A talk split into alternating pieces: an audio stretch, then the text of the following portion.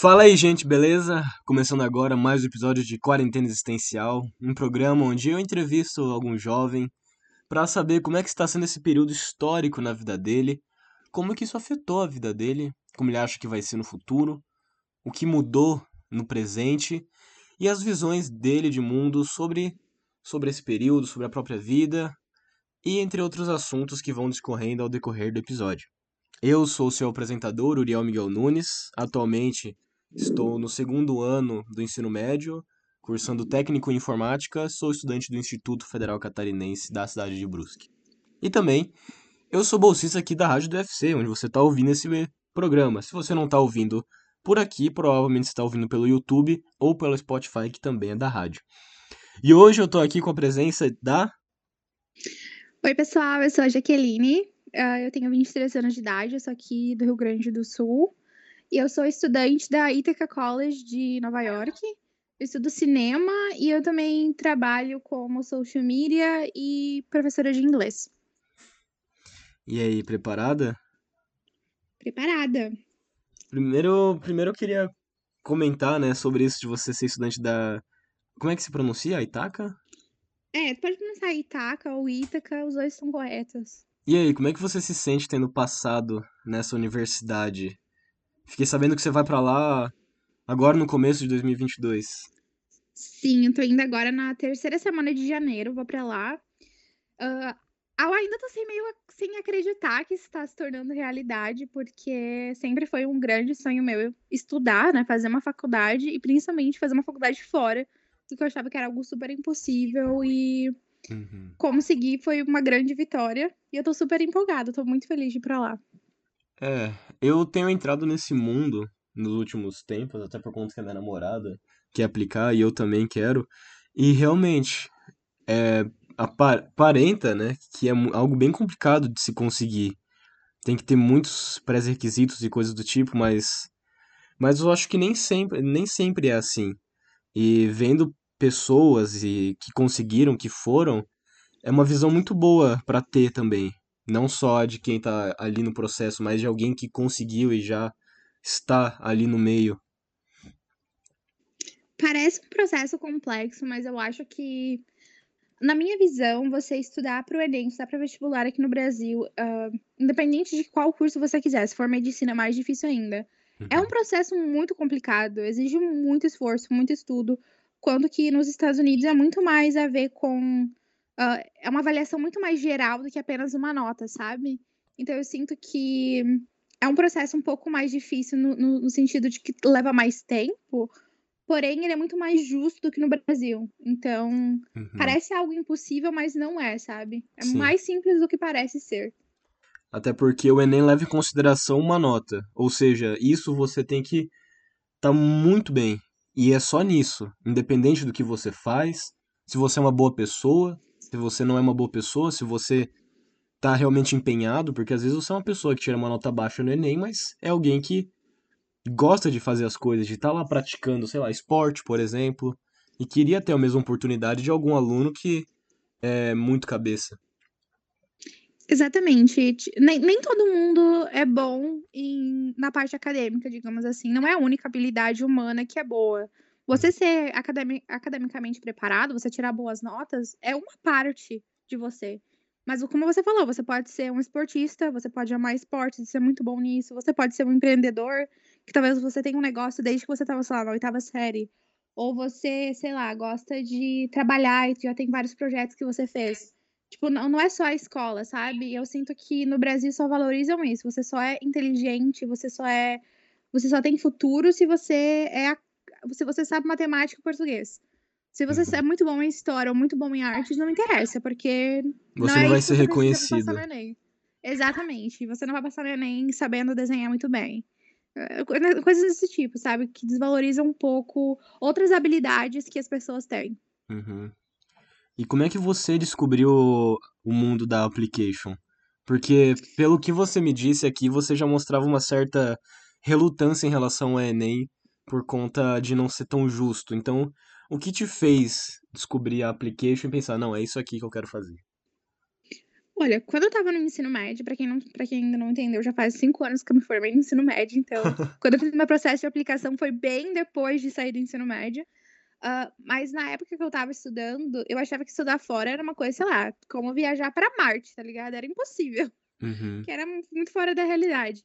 Mas aí quando eu fui fazer o meu intercâmbio de au pair, eu fui fazer au pair nos Estados Unidos, que pra quem não sabe o que é au pair é é um intercâmbio onde você cuida de crianças, você mora com uma família, e aí eles, hã, cobrem todos esses custos de alimentação, ida pra lá e tudo mais, você trabalha pra eles. Quando eu fui pra lá fazer isso, eu estudei em algumas universidades, eu fiz algumas au aulinhas de inglês, e eu fui conhecendo muito aluno internacional. E eles foram muito falando da realidade deles e eu fiquei, nossa, cho fiquei chocada como era "fácil", entre aspas, né.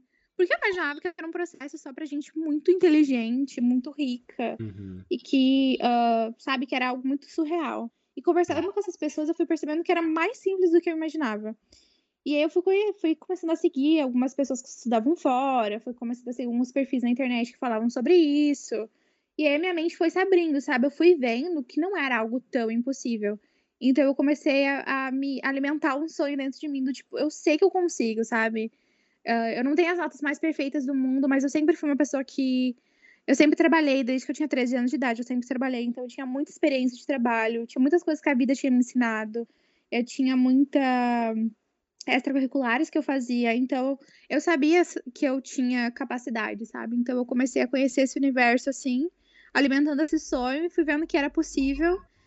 E aí eu pensei: "Ah", durante a pandemia, que foi em 2020, antes mesmo da pandemia começar, eu já tinha a ideia de que eu iria fazer o processo de aplicação. Aí quando a pandemia chegou, eu pensei: "Bom, agora eu não vou poder mais viajar, não vou mais poder aproveitar meu intercâmbio da da forma que era antes", então eu pensei: "Ah, vamos tentar aplicar para as universidades". Falei: "O máximo que pode acontecer é eu ser rejeitada e a vida seguir em frente". Então Uhum. eu tentei, eu tentei e deu certo, graças a Deus. Você pretendia continuar nesse sistema de au pair, eh, por mais tempo? E justamente por conta da pandemia você parou? Eu continuei sendo au pair mesmo durante a pandemia, até o o o governo americano ele deu uma extensão a mais, você só pode ser au pair por 2 anos, eu acabei sendo au pair por quase 3 anos, por causa dessa extensão a mais que eles deram, por não poder entrar novas au pairs. E, hã, é um país que gira em torno de esse esse mercado de de cuidar de crianças é muito grande lá. Então, eles acabaram dando essa extensão para as au pairs, então eu fiquei um tempo como au pair, e era só esse tempo que eu ia ficar mesmo, daí depois eu iria voltar para o Brasil e fazer um outro intercâmbio, ou ir pra Europa cuidar de criança também. Mas eu queria no fundo do meu coração mesmo, eu queria era estudar. Eu fui para os Estados Uhum. Unidos pensando em juntar dinheiro pra voltar para o Brasil e fazer uma faculdade aqui. Só que quanto mais eu conhecia o sistema educacional lá, e o processo de aplicar para as universidades lá, mais eu ficava, hã, desanimada com o sistema do Brasil, sabe. Seu sonho estava a lá. Exatamente. Eu pensava assim: "Cara, vou voltar para o Brasil, ficar estudando para o Enem, estudando pra uma prova que eu tenho pavor, literalmente tenho trauma do Enem, de fazer prova, de fazer vestibular, porque eu não sou uma pessoa de fazer prova". Eu pensei: "Cara, por que que eu vou para o Brasil, sendo que eu tenho uma oportunidade aqui, é mais difícil, no início vai ser mais difícil? Vai, mas eu sei que depois que eu passar aquela etapa depois que você passa a etapa da application, que você é aprovado, as coisas, sabe, começam a acontecer pra você. E outra, as oportunidades que você vai ter lá, né. Tipo, eu vou ter Uhum. muita oportunidade que aqui no Brasil eu não teria. Então eu pensei: "Cara, por que não? Why not?", né. Uhum. É, e não só oportunidades acadêmicas, mas como as mais importantes são as oportunidades de networking, né. Com os alunos, eh, com os alunos da própria universidade, com os professores, estar no ambiente por exemplo, tu vai estar no estado de Nova York, quanta coisa tu pode fazer por lá e quanta gente top tu vai conhecer. Então essas são as oportunidades que Exatamente. dão lá. Exatamente. E você como estudante lá, você tem oportunidade de trabalhar no campus da universidade, no verão você tem oportunidade de poder fazer estágios na sua área. Então, por exemplo, eu vou ter a oportunidade de poder me candidatar para o programa de estágios da Disney, da Warner Brothers, da da DreamWorks, da enfim, da Universal Studios, tipo, todos os maiores estúdios de de cinema do mundo, eu vou ter a oportunidade de poder estagiar por ser estudante de lá. Não que por você ser estudante do Brasil você não vai ter chances, mas você estando lá, você tem prioridade, porque pra eles vale muito mais a pena pegar alguém que possa trabalhar legalmente nos Estados Unidos, do que trazer alguém de outro país, que vai ter que Uhum. tirar vistos específicos, pegar licenças e afins, né. Sim. Então são outras oportunidades, né? Como você falou, networking com os professores que conhecem os estúdios de lá, que são produtores de filme, então ele, você mesmo pode trabalhar com eles. Uh, então, assim, e outra, a experiência cultural. Você não vai estar somente estudando com americanos, você vai estar. Universidades lá, elas, elas priorizam muito a diversidade cultural. Então, tem alunos de todo lugar do mundo. Você não está imerso só na cultura americana, você está convivendo com pessoas da Ásia, com pessoas da Europa, com pessoas da, da Oceania. Você tá. Você tem um mix de cultura, de conhecimento surreal, sabe? Então, uhum. você ganha outra perspectiva de, de mundo. É totalmente diferente. É, se, se já sair da sua cidade uma perspectiva diferente, imagina ter contato com pessoas do mundo inteiro. Porque você começa Exatamente. a pôr em jogo. Você, você começa a pôr em jogo aquilo que você vive e aquilo que os outros vivem e aprende a, e vê que o mundo tem muitas formas diferentes. Mas agora. Ah não, você ia falar alguma coisa? Não, eu, eu só ia falar que sim, eu, eu ia concordar. Mas agora vamos puxar para as perguntas realmente voltadas para a quarentena, porque vai acabar intercalando tudo. Uhum. Como é que estava a sua vida antes da quarentena do corona? Final de 2019, começo de 2020. Como é que você estava em relação ao próprio trabalho, psicológico, família? Como é que você estava? Então, eu estava terminando meu primeiro ano de au pair eu tinha pegado uma extensão, né? A extensão é o próximo ano, né? Porque você pode ficar dois anos, então eu peguei a extensão desse próximo ano do au pair. E eu tava indo pra Califórnia. Uh, tinha ido pra Califórnia no final de dezembro ali, uma família nova. Era tudo uma novidade. Tava me, me readaptando de novo, né? Porque por mais que eu tivesse no mesmo país, você mudar de estado já é. Você mudar de cidade, você já tá se readaptando, né? Uhum. Então, uhum eu tava me readaptando ali. Acabou que as coisas não estavam dando muito certo com aquela família, bem assim no início da pandemia. Uh, e eu lembro que foi muito engraçado. Não estava porque... dando certo por questão da pandemia ou realmente adapta adaptação, os jeitos, foi as maneiras? Foi a adaptação com a família, não estava dando certo. Então, tipo, eu lembro que uh, ali naquele período de fevereiro. Fe... Ai, meu Deus, tô falando em inglês. Fevereiro, é. Fevereiro, uh, eu tive que mudar de família. E eu mudei de família numa segunda-feira. E na quarta-feira foi decretado o lockdown. Então, o início da minha pandemia foi na casa de pessoas que eu não conhecia, que eu estava recém começando a me adaptar, e eu estava trancada 24 horas por dia com eles dentro de casa. Então, assim, foi uma experiência bem surreal para mim de início. Mas Uh, eu lembro que era uma época muito incerta, né? A pessoa não sabia, a gente não sabia o que, que ia acontecer. Tipo, cara, eu não sabia nem o que, que era você estar num lockdown, que você não podia sair, que você não podia, sei lá, ver outras pessoas. Era meio surreal. Uhum. E aí eu tava naquela casa, num estado novo, recentemente mudado, né? De, um, de uma família toda conturbada. Fui para outro lugar, totalmente diferente. Não pude fazer amigos novos, obviamente, não podia conhecer ninguém. Não conhecia a cidade, não podia sair de casa e tava lá na casa com aqueles estranhos que, claro, depois se tornaram pessoas que eu conhecia, que eu, enfim, que eu criei ali aquele vínculo, mas no início eram pessoas estranhas. Então, para mim foi, foi assim, essa transição do, do início da pandemia. Uhum. E como é que foi é, lidar com esse momento? Bom, agora eu tô aqui na casa desse povo, não posso sair, o que, que eu vou fazer estando aqui? Exato a minha primeira dúvida foi, meu Deus, o que, que eu faço? Eu volto pro Brasil, eu fico aqui, eu. Que, sabe, eu não tinha muita certeza. Eu tava meio assim. E se você fosse, não poderia voltar tão cedo? É, primeiro, primeiro de tudo que se eu quisesse voltar pro Brasil, ia ser todo um processo que ia demorar, porque tava tudo fechado. Uhum. Se eu quisesse ficar, eu tinha que ficar ali, eu não ia poder ver minha família por um bom tempo, porque, primeiro, eu não fazia a mínima ideia quando que isso ia acabar, ninguém sabia. Era pra ser só duas semanas, mas depois daquelas duas semanas começou a me bater assim a, a realidade, do, do, sentido de que, meu Deus, isso não vai terminar tão cedo. Isso aqui vai ser a nossa nova realidade. Como que eu vou me adaptar com isso? Então, tipo, as primeiras semanas foi muito difícil para mim.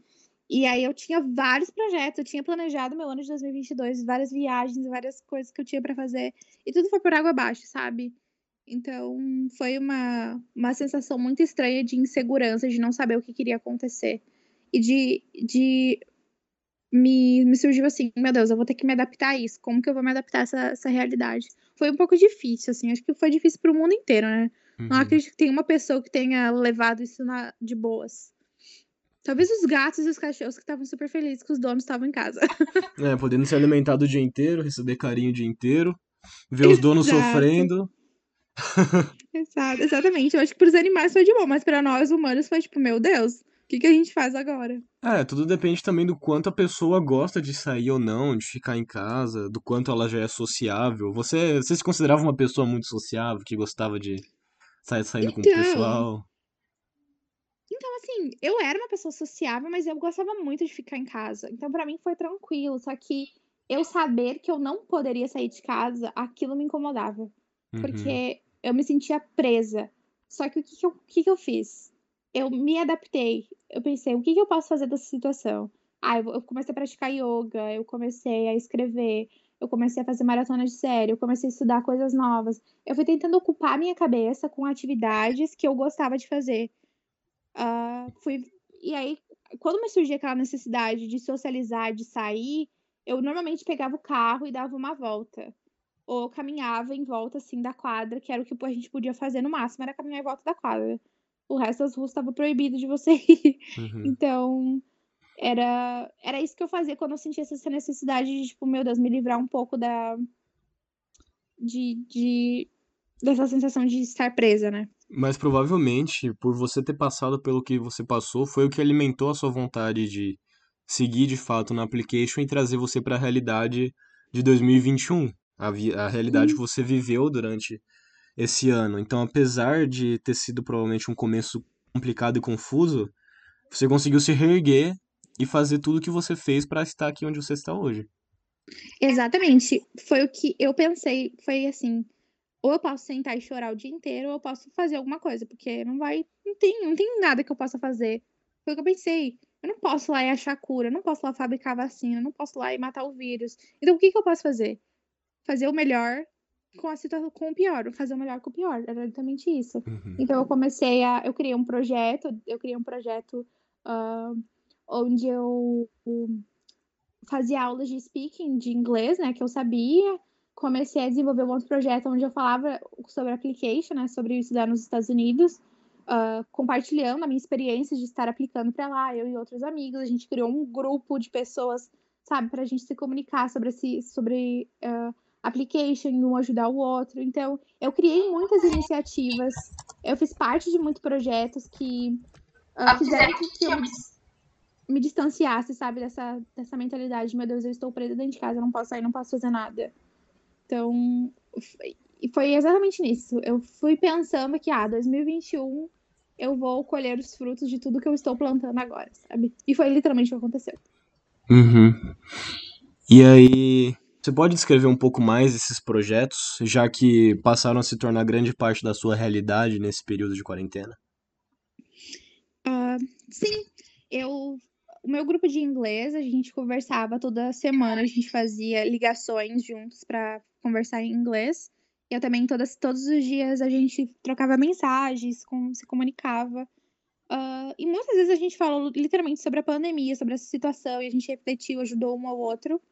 Ah, a gente criou, eu também criei o We Around the World, que é um- uma página no Instagram, Hum. aonde a gente fala sobre application, a gente cria conteúdo sobre isso, a gente cria conteúdo sobre as provas, sobre as redações que você tem que escrever, sobre extracurriculares, sobre habilidades ah, emocionais, ah, né, soft skills, hard skills, que a gente chama.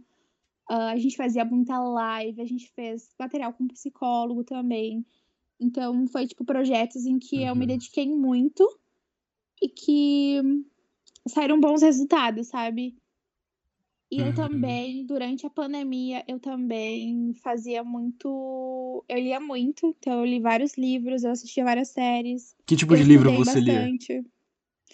Aí eu tava lendo, eu tava lendo em inglês, porque naquela época, por, por mais que eu tivesse ficado só um ano nos Estados Unidos, aquele era meu segundo ano, eu não tinha. Quando eu fui para os Estados Unidos, eu sabia muito pouco inglês, tá? Só pra vocês entenderem o contexto. Eu nunca estudei inglês na minha vida, eu nunca fiz curso nenhum. Eu aprendi ter sozinha, assistindo série, Duolingo, vendo vídeo no YouTube. Eu aprendi inglês e fui para os Estados Unidos ser au pair. Realmente se, cheguei se lá- lançou a, a sorte para aprender lá Exato. pessoalmente. E aí, quando eu cheguei lá, eu não, não tive. Como eu cuidava de um bebê no meu primeiro ano, eu trabalhava muito. Então, eu não tinha muito tempo para fazer aula de inglês. Então, no meu primeiro ano, eu não conseguia aprender muita coisa assim. De, eu aprendi muito a falar e ouvir. Eu falava muito bem. Só que eu não sabia ler inglês e nem escrever inglês. E eu queria estudar fora, então você tem que fazer uma prova de proficiência em inglês. Então, eu tive que aprender a ler inglês. Então, os livros que eu lia era tipo Harry Potter, livro, assim, de início de quem tá aprendendo inglês. E ele é muito também livro Uhum. de autoajuda, Uma gramática mais fácil. Exato, exatamente. Então, eu comecei a fazer isso para treinar o meu reading no inglês. E eu comecei a escrever também, porque eu teria que escrever redações. Então, eu comecei a praticar muito. Então, esse Foi momento, então esse momento que você começou a escrever, não, foi mais voltado para essas redações para o sistema de application ou você também começou a escrever, por exemplo, só por escrever mesmo? Ah, quero escrever uma Os história. dois. Eu fazia os dois. Eu escrevia, eu, eu- até hoje eu tenho um journal. Eu escrevo mais sobre o meu dia, ou às vezes eu invento histórias. Tudo que vai acontecer na minha cabeça eu coloco ali em inglês. Uhum. Ah, mas eu também escrevia muita redação, muita redação ah, em inglês, porque eu queria treinar. E foi basicamente o que eu fiz. Você acha que esse processo de escrita de redação, dessa conversação com um grupo de colegas e essa página que você criou justamente explicando sobre application, tá divulgando conteúdo, tá falando com o pessoal, te ajudou muito no seu processo de application? Com toda certeza. Ah, isso ajudou não só com a minha aplicação em si, mas também com a minha saúde mental em relação à pandemia e na minha vida. Eu acho que foi, tipo, eh, algo necessário pra mim, sabe? E me ajudou muito. Esses projetos me ajudaram muito na aplicação. Tudo que eu tinha feito me ajudou muito a, a ser aprovada nas universidades e hoje em dia ajudar outras pessoas a serem aprovadas também. Então eu acho que foi uma, uma ótima ótimas atividades que eu encontrei pra fazer durante a pandemia. Uhum. Algo que, conversando com minha namorada algumas vezes, ou também em alguns outros episódios aqui de Quarentena Existencial, o sistema de application, o, as pessoas, é muito interessante porque as próprias pessoas que vão aplicar produzem conteúdo para ajudar quem também está aplicando. E quem já aplicou também ajuda quem está aplicando, então fica uma ajuda mútua, todo mundo ali se ajudando para crescer e para subir. E de novo sai um pouco daquela competitividade que às vezes o sistema educa- educacional brasileiro traz. Porque se você tirar uma nota maior no Enem, do- maior do que eu no Enem, tu vai, tu pode tomar meu lugar em alguma escola. Mas na application, É. a gente pode estar se ajudando, cada um aprendendo, cada um na tua área, e a gente vai, vai que vai, vai que vai, sabe? Exato. Eu acho que agora, mais do que nunca. Antes, o ano passado, não tinha muita gente produzindo conteúdo sobre estudar fora. Ah, eu sinto que do ano passado pra cá, cresceu muito esse. Eu não vou chamar de mercado. É um mercado, se tornou um mercado. Eu não queria falar mercado, mas se tornou um mercado de, de, de estudar fora. Porque muita gente tá, criou produtos em cima disso. Uhum. Porque o que acontece? Era muito elitizado. Só gente rica tinha essa oportunidade. E isso é muito real aqui. Eu- o que eu tô falando é coisas que eu sei, que eu vivi, que eu vi. Só tinha acesso a essa informação quem tinha dinheiro para pagar agências para para te auxiliar com isso, ou pessoas, agências americanas, né?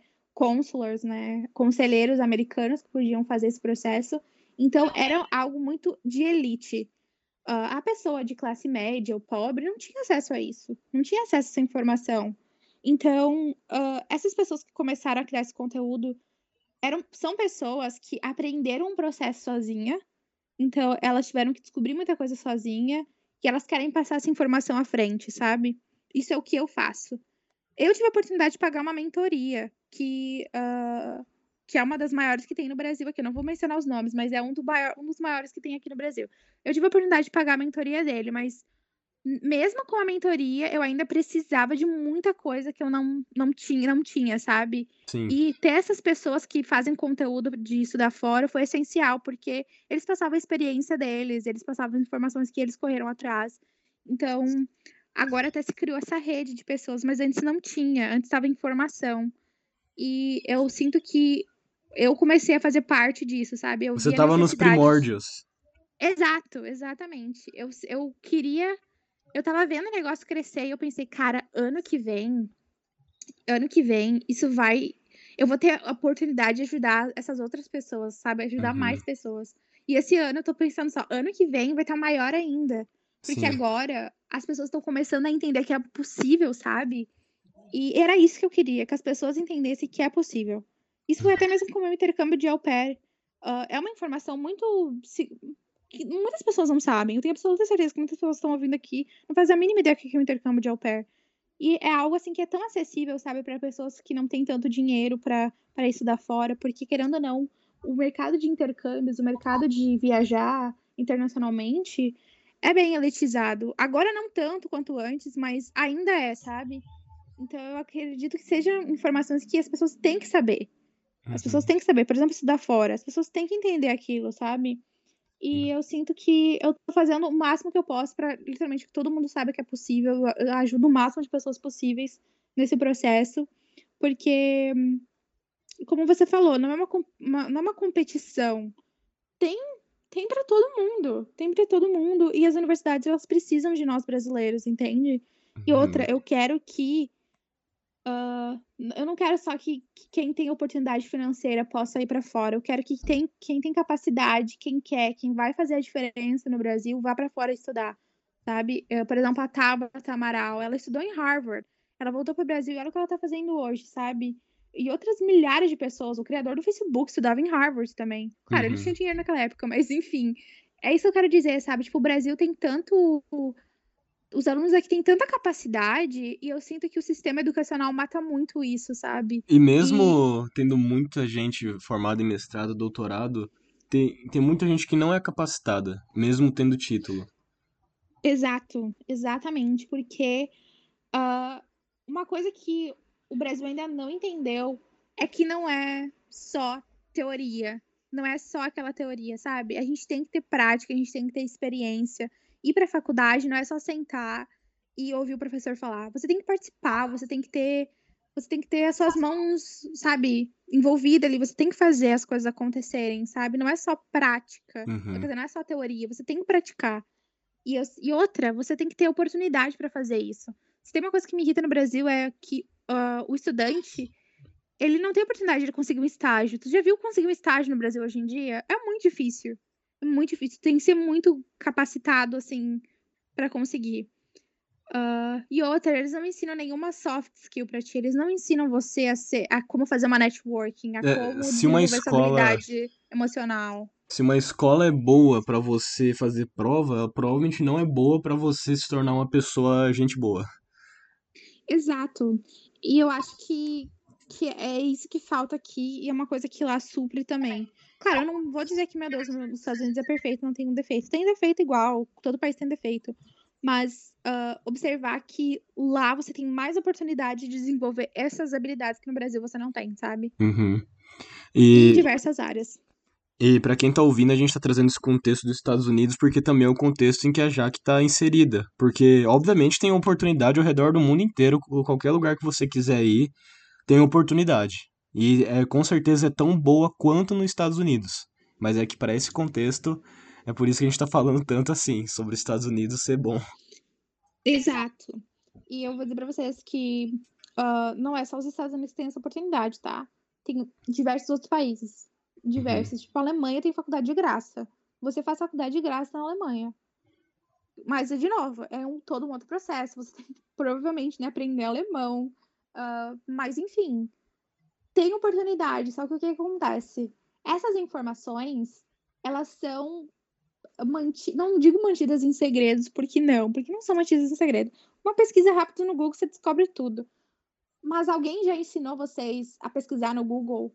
Alguma escola de vocês já já ensinou vocês a procurar oportunidades? Vocês já tiveram pessoas que auxiliaram vocês nesse processo, a vocês entender os termos, a você entender esse processo?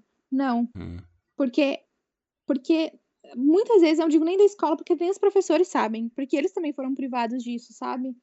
Eu digo Hum. que não existem oportunidades no Brasil, não existem tantas oportunidades no Brasil pra, tipo, uma educação de qualidade, entendeu.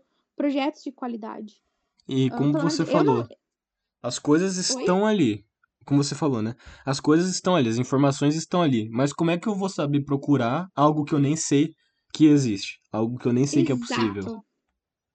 Exatamente, tipo, eu só fui descobrir que era possível estudar fora quando eu já estava nos Estados Unidos fazendo outro intercâmbio, porque antes nunca ninguém me avisou que era possível, sabe?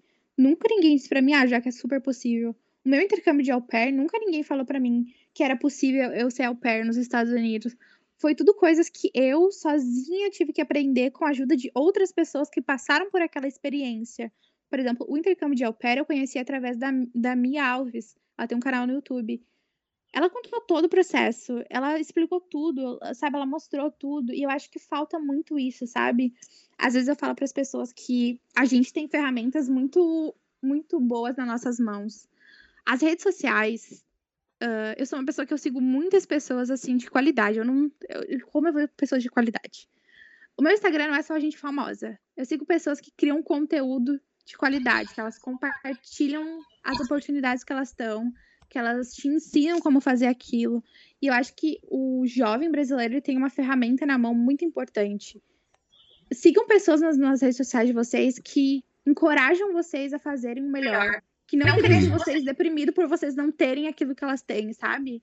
Uhum. Isso, isso é uma coisa que eu sempre fiz desde criança. Sempre segui pessoas que eu admirava, que eu queria, por exemplo, chegar onde elas estavam. Isso não, não tem nada de errado, isso não se chama inveja. E justamente por elas estarem lá, elas querendo que você esteja lá também. Ex exatamente. Sigam pessoas que encorajem vocês a chegarem a chegarem não, não onde elas estão, mas aonde vocês querem estar. Isso. E é basicamente isso, é. Então é isso também. Sigam a Jaqueline aí e sigam Ai, me sigam. o, o We Around the World lá, que o pessoal é top. Inclusive o próprio Victor veio aqui já também dar entrevista. Também um dos criadores Sim. do Around the World. Mas e aí? De onde surgiu o seu interesse por filme e mídia, que é a graduação que você quer fazer? Uh, boa história, então. Eu sempre. Eu sou uma pessoa que eu sou extremamente apaixonada por uh, filme, série, tudo isso. Por qual motivo? Quando eu era pequena, eu, eu sou muito sincera, sabe? Eu falo para as pessoas assim, gente, eu passava todo o tempo livre que eu tinha na frente da televisão. Eu nunca li um livro, eu nunca me interessei por fazer outra coisa. Somos dois. A minha vida, a minha vida era trabalhar, a minha vida era estudar, trabalhar, assistir televisão. Estudar, trabalhar, assistir televisão. Era o que eu Uhum. fazia, era o que eu tinha acesso. Uh, quando eu tava nas minhas férias de, de verão, ou eu ia viajar de caminhão com meu pai e com meu irmão, ou eu tava na casa dos meus avós, que era lá numa fazenda, que não tinha nada. E tudo que eu mais queria era ter oportunidades de, por exemplo, fazer teatro, de fazer oficina de não sei o quê. Eu era muito uh, exploradora, eu gosto muito de prática, sabe? E eu nunca tinha isso. E quando eu assistia filme, eu ficava, tipo, fascinada com as histórias dos filmes. Então eu ficava assim, meu Deus, olha que maravilhoso aquilo ali, não sei mais o que, blá blá blá. E eu adorava cinema também. Eu, queria, eu sempre quis ir no cinema. Só que, primeiro, primeiro de tudo, não tinha cinema onde eu morava. Até hoje não tem cinema aqui perto. Uh, e eu era apaixonada por filme e eu só podia assistir os filmes que passavam na sessão da tarde, gente. então, assim, uh, eu, era, eu era fissurada por prática, eu era fissurada por filme e eu não podia assistir. Então, eu ficava muito indignada. E eu começava a fazer minhas próprias histórias. Então, eu tinha uma imaginação muito fértil. Pra vocês terem noção, a primeira vez que eu assisti Harry Potter, eu fiquei absolutamente obcecada por Harry Potter. E aí eu brincava de Harry Potter. Eu fingia que eu tava no universo, eu criava outras histórias em cima daquelas histórias. Eu criava outros personagens, eu misturava filmes e séries junto com Harry Potter. E aí eu comecei a, tipo, criar uma imaginação muito boa. E eu comecei a escrever também depois essas histórias que eu contava. Depois eu começava a desenhar as histórias que eu contava. E aí eu, eu lembro que quando eu estava no ensino, no ensino médio, é, eu estava no ensino, no ensino fundamental, ali nos últimos anos do ensino fundamental, início do ensino médio, eu, eu começou a época do YouTube. Uh, provavelmente a maioria de vocês que estão ouvindo não pegaram o início do YouTube raiz, assim. Eu lembro porque eu era nova, eu era muito nova para estar assistindo o YouTube naqueles vídeos que eu estava assistindo. Mas, e vocês provavelmente nem, uh, nem chegaram a assistir essa época. E eu comecei a ficar obcecada, Deus, eu quero fazer vídeo, eu quero fazer não sei o quê. Só que, obviamente, que eu não tinha uma câmera. Obviamente que eu não tinha nada. Equipamento era caríssimo. Hoje em dia, qualquer um compra uma ring light. Mas naquela época, ring light era, sei lá, coisa do estúdio da Globo. Uhum. Tá? Era, tipo, muito caro. Pra ver Então o nível comecei... do negócio. Exato. Então eu comecei a fazer vídeos, uh, vlogs e vídeos com uma câmera PowerShot que eu tinha. E, mas eu nunca postei esses vídeos, nunca fiz essas coisas. Eu só gravava pra mim mesma, eu editava ali no Movie Maker. E eu colocava uns efeitos. E eu criava umas histórias.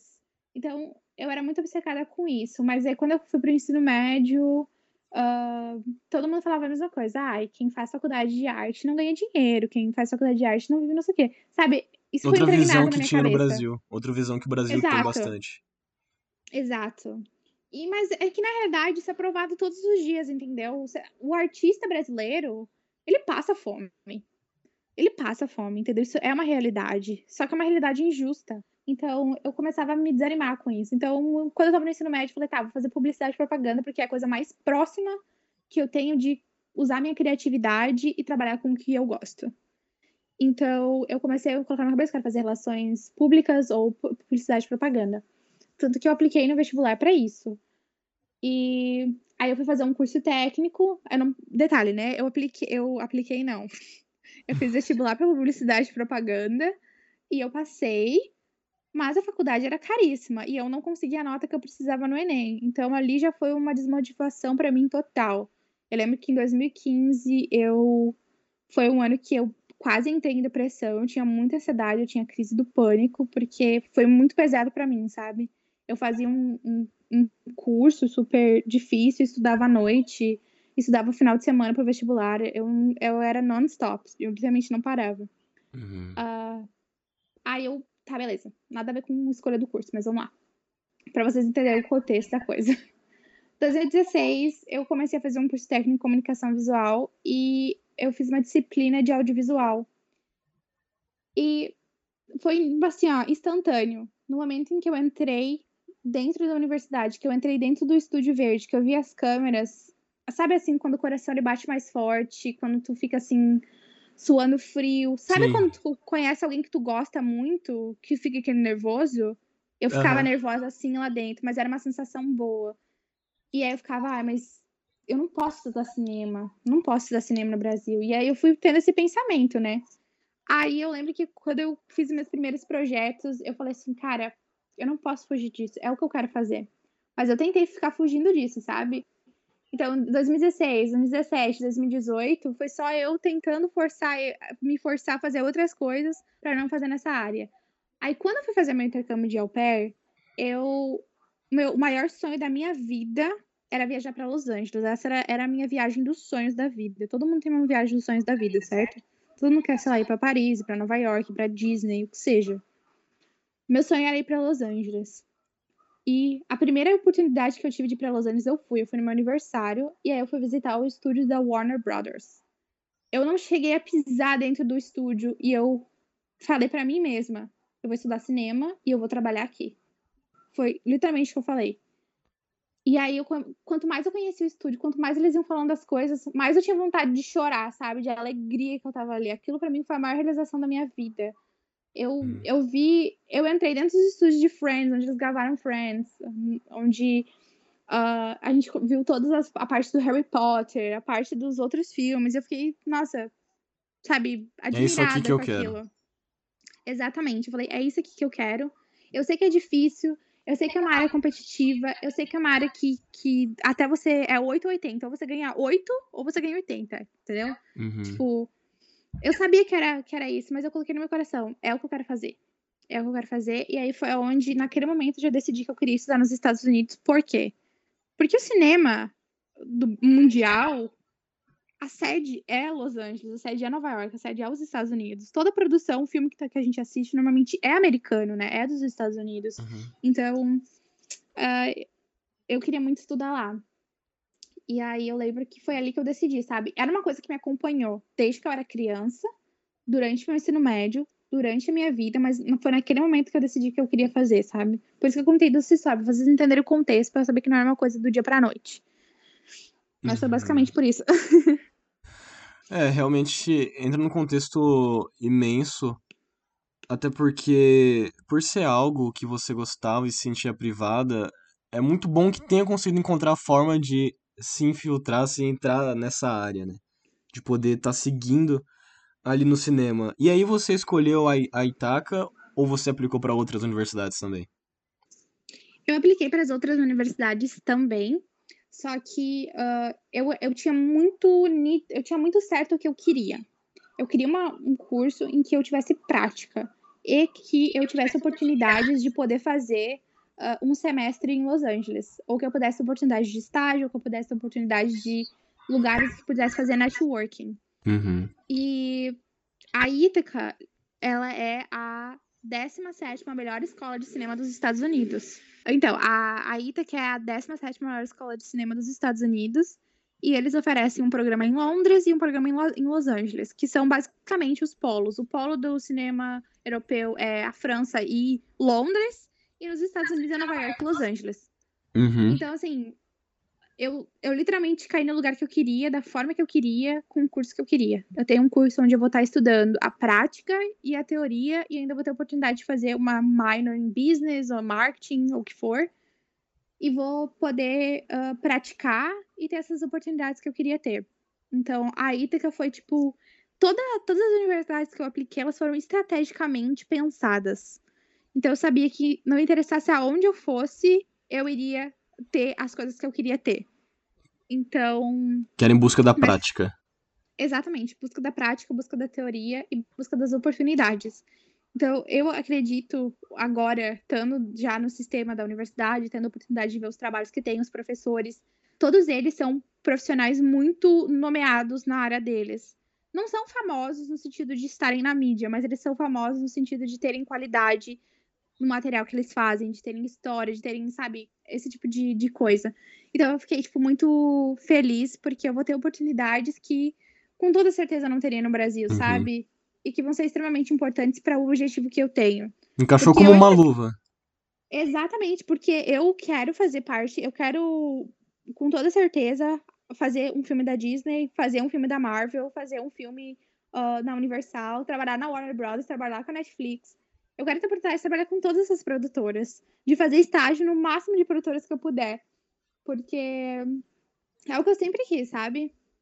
Mas outra uhum. coisa, eu quero voltar para o Brasil e eu quero poder uh, criar projetos aqui no Brasil voltados para arte. O meu maior sonho é poder abrir uma rede de cinemas aonde, sei lá, uma vez por semana seja completamente de graça para pessoas que não têm dinheiro para pagar ingresso para ir no cinema porque eu acho que a cultura no Brasil ela é totalmente elitizada.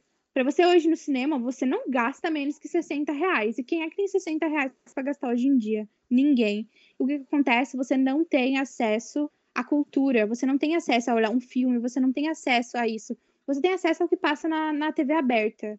Você tem acesso, sei lá, os filmes pirateados que você assiste. Você não tem nem oportunidade de poder sei lá, ver o filme original sem ser com gravado dentro da sala de cinema, entende? Uhum. Entende o que eu falo? Tipo, Sim, as a, não têm acesso a isso.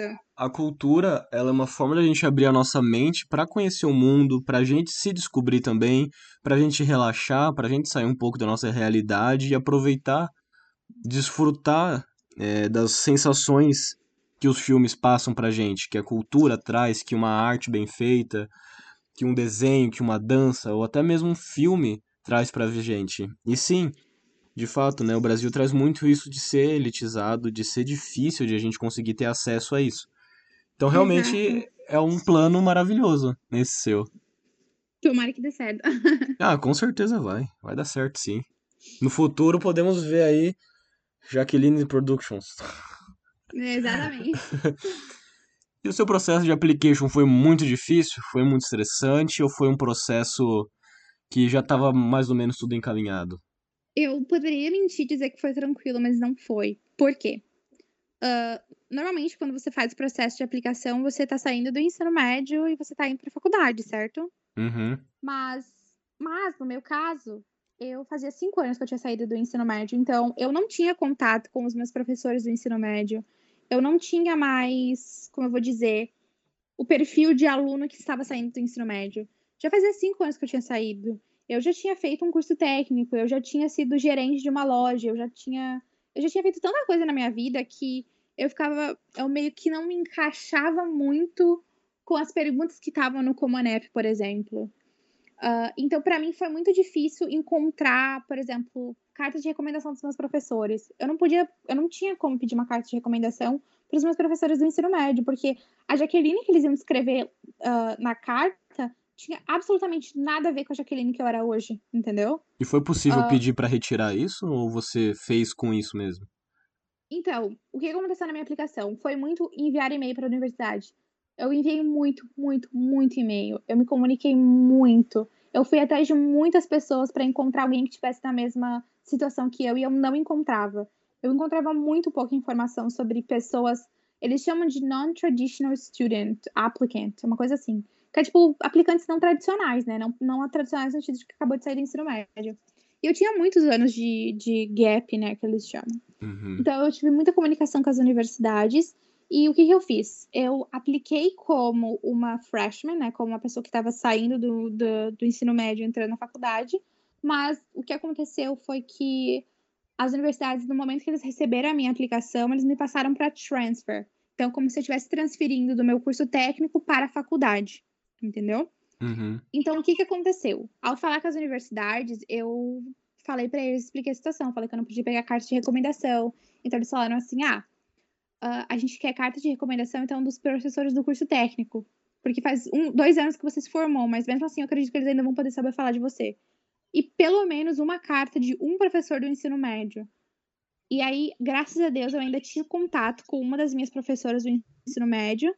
Uh, e ela acabou sendo a minha consulor, né? Acabou sendo a minha conselheira e ela acabou escrevendo a minha carta. Mas porque eu mantive contato com ela ainda, então ela me conhe... ela, tipo, ela me acompanhava nas redes sociais. Uh, então ela acabou fazendo um contraste, sabe? De coisas que eu já fazia no ensino médio, coisas que eu fiz, e a carta dela ficou ótima. E as cartas dos meus professores, um dos meus professores era da minha aula de audiovisual, então ele conseguiu descrever muito bem, tipo, como eu despertei a minha paixão pelo cinema, a minha, a minha habilidade, e o estágio que eu fiz para ele, tipo, as coisas que eu fiz no estágio. Então, tipo, ele sabia falar bem. Então, eu acabei fazendo essa parte e acabei enviando toda a documentação possível que eu tinha. Coisa do meu ensino médio, coisa do curso técnico que eu fiz durante o ensino médio, coisas do curso técnico que eu fiz depois do ensino médio. E tipo, foi muita documentação para correr atrás, foi muito detalhe que eu tinha para enviar, muita faculdade que eu tive que conversar. Então, assim, não foi um processo fácil. E isso mais ou menos metade, isso mais ou menos meio ano para fazer, né? Quando começa a abrir o processo de application, que é lá pro fim mesmo. Exato. Exato, foi tipo, eu comecei a me preparar para aplicação em abril, maio. Que eu tava estudando para SAT, tava estudando para aprender o inglês melhor, né, para fazer as provas. Tava uhum. começando a correr atrás de documentação, de cartas de recomendação e tudo mais. Então, assim, foi um processo bem longo, foi. E que para mim exigiu muito mais do que para outras pessoas, porque, como eu falei, eu, eu, era fora do comum, então tudo que eu fazia era fora do comum, sabe? Uhum. Então, era tudo uma explicação que eu tinha que dar antes, uma introdução para a universidade para ela entender. Algumas universidades não entendiam, aí eu tinha que explicar de novo, tinha que marcar às vezes uma, uma call com eles. Enfim, foi um pouquinho complicado, mas como eu falei, eu não tinha nada a perder, eu não tinha nada mais para fazer na pandemia, então eu me esforcei o máximo que eu podia para fazer com que isso acontecesse. E conseguiu fazer acontecer. E qual foi a sensação de abrir o Comunep e ver que você tinha passado em Itaca? Um... Eu sempre falo errado esse nome, mas enfim. É, enfim, todo mundo fala Itaca, tá tudo bem. É, é, assim que se fala em português, não tá, não tá errado. Ah, quando eu recebi minha carta de aceitação, eu fiquei meio, meu Deus, eles me querem, nossa, olha a quantidade de bolsa que eles estão me dando e tal. E foi para mim, foi meio que um choque, porque de início eu recebi a aceitação, eu recebi uma bolsa, só que a bolsa era muito pequena. E aí eu fiquei, ah, poxa, eles não vão conseguir estudar lá, porque olha, essa bolsa é muito pequena e tudo mais. Isso foi em dezembro de 2020 já. Eu apliquei. Olha, toda a dificuldade que eu tive com a minha aplicação, eu ainda consegui aplicar early, early action, que é tipo antes da data normal, uhum. sabe? Então, eu apliquei uh, para as universidades, recebi vários rejects, recebi muita rejeição de universidade, mas eu recebi vários aceites também. E aí, quando eu recebi, eu fiquei meio, ah, tá, beleza, passei, mas eu não consegui a bolsa suficiente. Aí, em maio, eu recebi outro e-mail com outra bolsa. E essas bolsas juntas pagavam toda a mensalidade. E aí eu, aí eu fiquei, tipo assim, meio. Eu li o e-mail. o que que tá acontecendo? Reli, reli eu lia e eu não acreditava, e eu fazia conta, falava, tá, mas e se eu, se eu pegar isso daqui, fazer isso daqui, eu consigo pagar isso daqui, daí eu consigo esse emprego aqui, porque eu sei... Sabe, comecei a esquematizar na minha cabeça pra ver se era possível, né? Porque Uhum. eu tava meio sem acreditar. E aí, quando eu olhava pra conta e ele batia, sabe, a coisa dava certo, tipo, era possível, eu fiquei assim, "Ah, meu Deus. Eles te mandaram esse e-mail do nada ou você foi atrás também? É, normalmente isso acontece, às vezes com algumas universidades, eles te dão um pouco de bolsa e depois eles vão lá e te dão outra bolsa, sabe? Depois que passa a regular decision, depois que passa a decisão regular, talvez eles te dão mais bolsa. Mas tem algumas universidades que não, que eles não te dão mais bolsa, mas é depende. Nesse caso da Uhum. Ípica, eu ganhei primeiro uma bolsa de mérito e depois eu ganhei uma bolsa de necessidade. E as duas juntas davam o valor da tuition. Uhum. Porque eles não. Eles, eles eram uma faculdade que não. Eles não ah, conseguiam dar uma bolsa 100%. Porém, tu consegue outras bolsas dentro da universidade depois que tu começa a estudar, que, com, que aí tu consegue o 100%, entendeu? Uhum. Só que aí tu primeiro precisa, pelo menos pro primeiro ano, que foi basicamente o que eu, que eu tô fazendo. O meu primeiro ano, o meu primeiro semestre da faculdade eu vou conseguir pagar. Agora o restante eu preciso das outras bolsas, sabe? Então, O que é bem possível de conseguir. aconteceu. É bem possível, mas eu vou dizer que, olha, é, Vai é ser cansativo. Você, de você querer. Porque assim, eu trabalhei dois anos como au pair, eu juntei dinheiro, muito pouco dinheiro, porque au pair ganha pouco, mas consegui juntar. Eu voltei pro Brasil pra trabalhar. Eu, eu tô trabalhando em quatro empregos e fazendo vaquinha ainda online pra conseguir o resto do dinheiro. Então, assim, ah, muito foi do meu próprio esforço. Tipo, digamos que 98% foi o meu esforço pra conseguir essa, essa grana. Os outros 2% de doações de outras pessoas, que eu agradeço muito, porque cada pessoa que doou ajudou muito, está ajudando muito. Ah, mas é difícil porque leva, como eu vou dizer, dedicação sua, entendeu? É o seu querer. Mas eu sou uma pessoa que, desde que eu me conheço por gente, sempre que eu quero alguma coisa, eu vou achar uma forma de fazer aquilo acontecer, sabe? Eu Uhum. vou lutar por aquilo. Tudo que eu tenho na minha vida não foi dado de mão beijada. Absolutamente nada do que eu tenho na minha vida foi dado de mão beijada pra mim. Nada. Tudo eu corri atrás, eu batalhei, eu trabalhei, eu juntei dinheiro, eu deixei de fazer coisa pra fazer outra. Foi tudo do meu esforço, do meu suor. Claro, minha família me ajudou muitas vezes, sim, mas eu digo que a maioria das coisas que eu tenho foi do meu próprio esforço, sabe? Uhum. Então, é isso que eu quero falar para as pessoas. É super possível, mas você tem que querer muito. Você tem que fazer acontecer, sabe? Você não pode se desesperar e esperar que alguém vai fazer por você. Se você tem alguém para fazer, ótimo. Mas se você não tem, você tem que fazer que nem eu, correr enlouquecidamente para conseguir. Uhum. E, Mas é possível. e justamente por ser um processo holístico, depende muito de você, muito, muito de você. Então, que você faça Sim. aquilo que esteja ao seu alcance e muito mais, né? Você procure É. as coisas, as oportunidades ao seu redor, as coisas que é possível você fazer. Exato. Eu sempre falo que a bolsa da universidade é um investimento em você. Então você tem que se perguntar: por que, que essa faculdade gostaria de investir em mim? E se você não encontrou, e se você não encontra uma resposta logo em seguida, saiba que você tem que fazer coisas para merecer aquilo, sabe? E eu sinto que o processo de aplicação é isso. É você mostrar que você tem valor e você fazer coisas para encontrar esse valor, sabe? Uhum. E é por isso que muito da application entra no autoconhecimento. Você descobrir aquilo que você quer fazer, aquilo que você gosta de fazer. É 100% auto, auto, eu não vou dizer 100% não, é 99% autoconhecimento.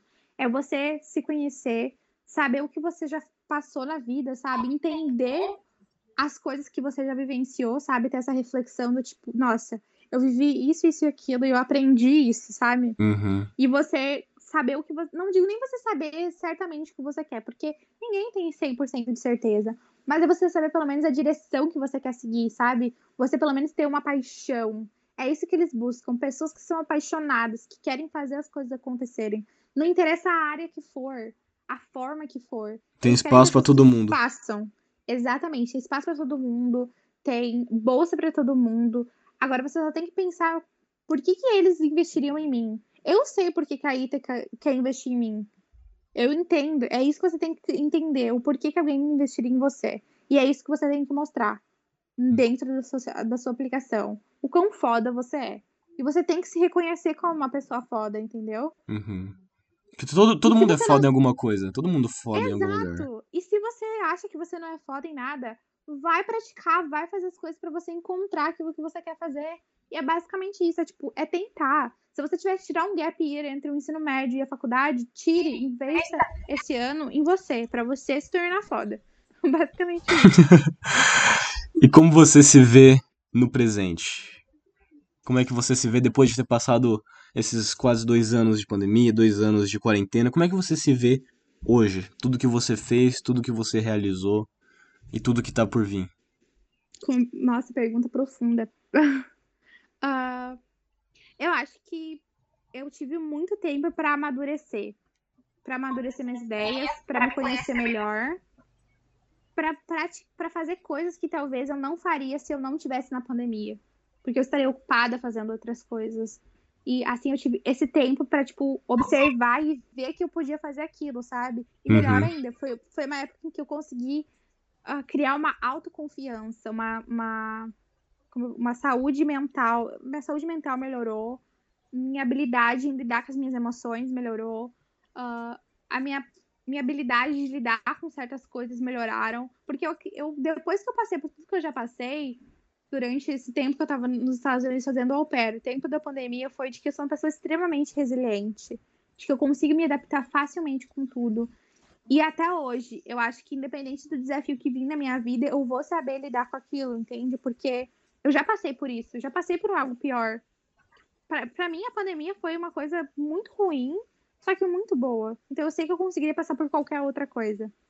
Basicamente isso. Eu criei resiliência, é assim que eu me vejo no presente.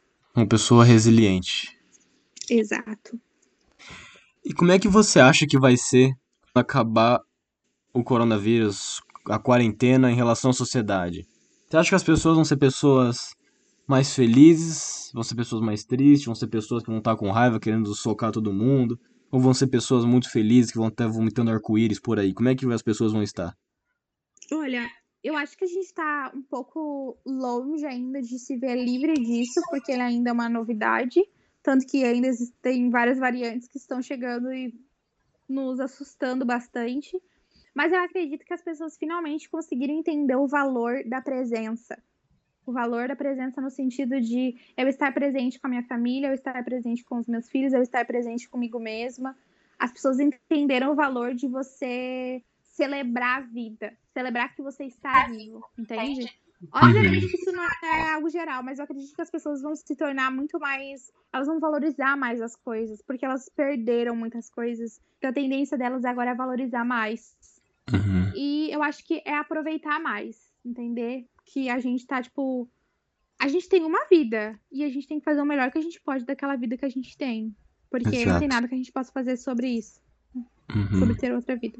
Isso, e é tudo questão de momento também, de você viver, receber o aprendizado e agora, putz, de fato eu preciso dar valor às pessoas, preciso dar valor aos momentos. Eu, agora eu, eu sei disso. É de novo, sabe? Algo a- tão comum que às vezes você não sabe vo- que tá acontecendo.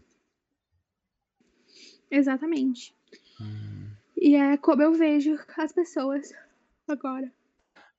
E agora talvez a pergunta mais difícil aqui do episódio. Se você tivesse a opção de voltar no tempo e acabar com o Covid, mas viver sua vida sem os aprendizados e vivências que teve na quarentena, você voltaria? É meio egoísta da minha parte falar isso, mas eu acho que eu não mudaria. Eu mudaria o fato de tanta tragédia, tantas coisas ruins terem acontecido com outras pessoas, mas eu não mudaria o fato de eu ter vivido o que eu vivi, entendeu? Uhum. Mas é um pouco de, de ah, egoísmo meu. Mas eu diria que pra mim a pandemia foi algo bom na minha vida. Mas a pandemia, no geral, não foi algo bom. Sim. É, de novo, todas essas coisas têm seu lado bom e têm seu lado ruim. Inclusive a pandemia. E aí é saber visualizar esses lados. Se você levar em consideração os aprendizados e coisas que, que a pandemia acrescentou pra você, a tendência a preferir ficar no presente é maior. Se você for pensar e levar em consideração, sei lá, mortes, por exemplo, ou o quanto de dano pode ter te dado, e aí você passa a pensar em outras possibilidades. Essa pergunta é justamente para ter Exatamente. essa é, é justamente para ter essa essa pegada de você, opa, calma aí. Calma aí, será que eu voltaria? Será que agora tá bom? Será que tá ruim? E ir analisando isso. Hum, Então, você acha que a quarentena foi boa pra você? com toda certeza. Eu não teria feito um terço do que eu fiz se não fosse pela pandemia, pelo fato de eu ter aquele tempo, entre aspas, ocioso. Uhum. Saber utilizar o tempo que foi dado. Acabou que foi tipo um presente. O fato de você poder tirar mais tempo pra você. E nesse caso você, pessoas no geral, né? É. Eu acho que eu não teria te- tido tanto tempo de, de ajudar e me envolver em tantos projetos que eu me envolvi se não fosse pandemia, sabe? Uhum. Então, É, pra mim foi algo bom. E agora que a gente tá voltando à normalidade, de certa forma, pelo menos aqui, pelo menos aqui na nossa região, voltando à normalidade, a gente tem que se lembrar de nunca perder esse aprendizado que a quarentena trouxe, que é de você tirar um tempo pra você, de você ver aquilo que você quer. Porque agora a correria volta, a vida corrida volta, tudo que você vivia antes, em sentido de movimento, acaba voltando, mas você não pode esquecer disso, disso que foi tirado desse tempo pra você, desse tempo que todo mundo tem que ter. Sim, não, com toda certeza. Com toda certeza. Agora que as coisas estão voltando ao normal, eu sinto que. ah, eu sinto que ainda mais que a gente precisa. Porque eu acho que a gente tá tentando suprir o tempo que a gente ficou parada, entre aspas, né? Uhum. Fazendo tudo agora. Eu acho que. Tipo, vai devagar, sabe? Ah, não precisa apressar as coisas. A gente já ficou. Eu sei que a gente já ficou muito tempo no, no, no modo lento, mas não é por isso que a gente agora tem que acelerar com todo o gás, entendeu? Uhum. Tipo, vai, no, vai numa paz, assim, tranquilamente. É aquela música, deixa acontecer naturalmente. Exatamente. E que aprendizados você pode tirar de tudo isso que a gente está vivendo? Você acha que é possível tirar muitos aprendizados desse momento que a gente está vivendo? No agora, pós-pandemia, É. eu acho que agora o que a gente pode aprender é. O que a gente. Eu acho que a gente está aprendendo é que todo mundo mudou. Ninguém mais é a mesma pessoa.